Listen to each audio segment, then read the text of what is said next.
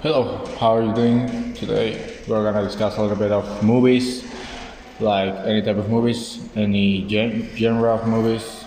Welcome to another transmission of our podcast, and well, we're talking about um, that the most seen movies in the world. So, what can you tell us about Oscar? What What are your favorite movies? My favorite movies, I think, I like uh, actually a little bit like science fiction things. Oh, interesting. You know, have you ever wondered like what's like the most famous like quote from a movie? Um, actually, I think I can, I can Google that right now. Um, well, I have one of these Batman movies from Christian Bale that was. Um, I was wondering what would, would what would be break first, your spirit or your body, and there he breaks his back. I mean, those those Christian Bale Batman movies. that really you ask completely something because I think that something that always happens is that like superhero movies are just like too commercial. They don't try to sell like a good movie, a good history, a good script, good acting. I mean, you can see that with Marvel. They have like, I mean, they're not bad movies. They have a lot of good effects, green screen, and all that stuff. But if you compare it to some other type of movies, they aren't just that. They are not that great. Well, mm, actually, I don't think so because there are some movies before we can have all these movies like Avengers or the DC Comics movies. There were some mm, superhero movies that were okay and were not um, like to to seen by everybody, but they were okay. I think. So. I mean, there are good movies, but when you think about when you compare like I don't know what movie you like, what movie you think is a good movie. Personally, I like a lot of Leonardo DiCaprio's movies, like let's say about Shutter Island. The plot of that movie, the script, the acting, the plot twist, everything of it is just great. You, you, you just can't compare like an Avengers movie, a Spider-Man movie, a Thor movie with that. I mean, you you cannot do that. Well, you're true, but um, what is about that movie? I mean, that's what I like about uh, that trilogy of Batman because they were able to sell a superhero movie and still were able to make a great movie. And you know, something that, happens with Marvel movies is that they're just like too PG. They try to make it for all the family. There's not like blood or that dark stuff. Yeah, there's something not like like a special gender for it, right? Well, and what about if we talk about the most seen one? I would say that The Godfather is one of the most seen in the world, and uh, there, this, the complete saga is one of my favorites one to see when I'm alone in the house. It's it feels me, it gives me like this feeling of, about feeling like a gangster, you know. I mean, I, I like that about those type of movies. I mean, I think that you can say you enjoyed a movie if at the end of watching the film you actually feel like if you were in that like universe in that city or you feel like one of the characters. I think that is something pretty cool when a movie makes you feel like that. Um, I think that what makes this mm, this type of music uh, music of movies special it's that they represent another era like another time and this can give you another impression of what people have to live and what they were living in that moment Actually, I've just started, uh, like I have like a year, like watching 80s, 70s movies.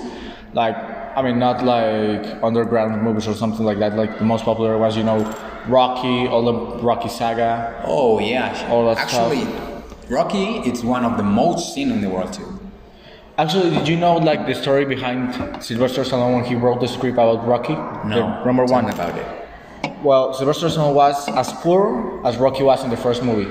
oh He, act- he actually had to sell his dog to someone else to have something to eat, to have some pocket money or something like that. He wrote Rocky's script in 24 hours. He went and tried to sell it with the only condition that he was the main actor, that he was Rocky. So, in some kind of way, you can say that Rocky is a kind of representation of what Sylvester Stallone thought his life was at that moment. And you, I know when the movie came out, it was a total success. He was able, with the money he won from the movie, from being I don't know. I think he was an Elsa producer, the actor. Nowadays, he produces a, a lot of kind of, of movies. Yeah, and with, and with that money, he was able to buy back his dog. The dog that I already told you that he sold to have money to eat.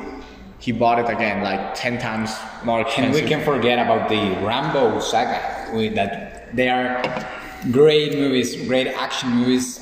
Well, we can we can say that they are they don't have the greatest story to tell about, but we can say they are great movies. And talking about it, we have to say that the, all these Disney movies are great, great, great movies. O sea, they have they have been seen for all thousands and thousands of people around the world.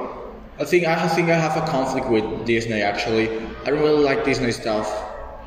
To be honest, I feel like I'm. It happens the same when I talk about Marvel. They're just like too PG for all the family. If you're like in the mood or you really want to see something, you have the mentality to see something that is for all the family, that is suitable for for all ages. I mean, you should go with a Disney movie, but that's not really what I want.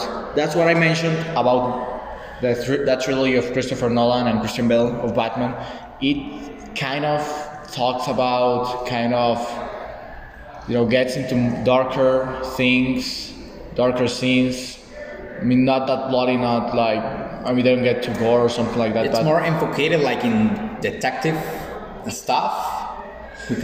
yeah, we can say so. that's that's what I prefer DC over Marvel. Honestly, they're like more intended for teenagers and adults in movies. The like the things they discuss in the movie, like you can see Joker. Joker, I don't think it's a It's- movie for kids. yeah, it's exactly. different. It's intended for a different type of audience. Audience. That's what I think DC. I mean, if you want to see But- a movie with good with good effects, you should watch totally a, a Marvel movie, Infinity War, Endgame, Endgame, something like that. But if you really want to feel well, to see a movie with a good story, good script, good plot, more than a superhero movie, you I think you should watch. You you should rather watch a DC movie.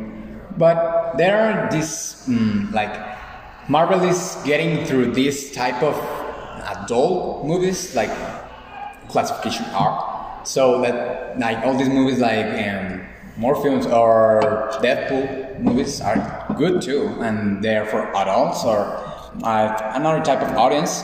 But they are great movies, and all, a lot of people have seen Deadpool. That is it, it's very curious. Actually, Deadpool, I, it's kind of weird because I mean the guy's is so funny. Ryan Reynolds is the best guy ever. I mean, yeah, that guy is like a total icon of our generation. If we talk about, I think one of the movies that I love about Ryan Reynolds is The Proposal. You know, with Sandra Bullock. Oh. Have you seen that movie? Jeez, man, I've seen that movie probably without exaggerating like a hundred times or so. It's just a great movie. It's funny. It He- has he's a decent actor, plot. yeah. He's a great actor, man. His movies. I mean, he's a good-looking guy, so let's not lie. You know, there's. And his move, man, I mean, he's a great actor. He's. he's cool. I mean, I was about to say he was a, he's a great human being, but I don't have the You pleasure know of meeting him in something person. about Ryan Reynolds? What? He doesn't like to fly, like an Why? airplane, because one time he was kind of odd. yeah, one time he has an accident on an airplane, so he hate flying. So when he has to travel around the country of about America, he has to do it on the bus. That's kind of weird because you know he's such a big star in movies in you know in all that environment. And I mean, I would have guessed that he travels a lot in plane and stuff because you know that's like the type of life like that you would expect like a big actor of that type would do. But that's, that's actually can kind of say weird. Hollywood, it's weird. The, the kind of entire weird, industry of movies and these Hollywood productions are entirely weird because they, it's another world we have to we we see from outside, but inside it's so different. And It's a whole different thing. yeah, You know, there, there are like really dark stories, like people that have been in the industry for years, or maybe not that much. They've they've told horrible things, man. But there are so stories of of people that succeed just as Rocky Balboa. Oh, sorry, just as Sylvester Stallone. I mean, yeah, all, all of those people have succeeded, but what I want to the point I want to get Raikkonen, the chase and everything is there's so dark, a lot of dark stuff in that industry, man. Like the music industry, the movies industry, all that stuff. And it's so dark. A lot of things people have that have been abused, people that it's horrible things, man. I it it's kind of weird. Like I think about. I mean, you see the actors in the big screen, and do, you don't imagine them like they are really are. You just see from the outside, and you make them like you create on your reality and, and imagine from them. So you can like inspire. You can be inspired with them. I think that a lot of people like get misled because they like an, uh, like like what we were saying about Ryan Reynolds. I mean, he's a good actor. He looks like a nice guy, but we don't really know how he, he is in his private life. I mean, he he can be an asshole.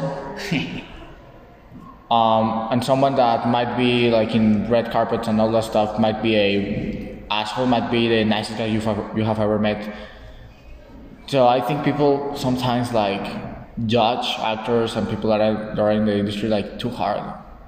I mean, like you don't, you don't really know them, and you probably won't get to know them ever in your life. So, you know, like if you like their their, you know, if he's a director, if you like his work and everything, good, cool for you. But don't try to like to judge the person. Don't. Yes, because we don't know them. We don't really know them. I'm, you know, I don't think uh, I'll and ever they are be. people too. They are humans. And even It's if you manage to, you know, we walking on the street or anything, and you see, let's say, again, let's get this guy involved once again, Ryan Reynolds, you might, you know, tell him to take a picture with you or something like that, but you will never be like a close friend. You'll never be in his house. You will never know how he's like in real life, like an actual person, like the actual human being. Well, it was a good program. Thanks, Oscar, for being with me again in this transmission of our podcast. And thanks to you all people for listening to us and our stuff. Thank you. All right, that was all. Peace out.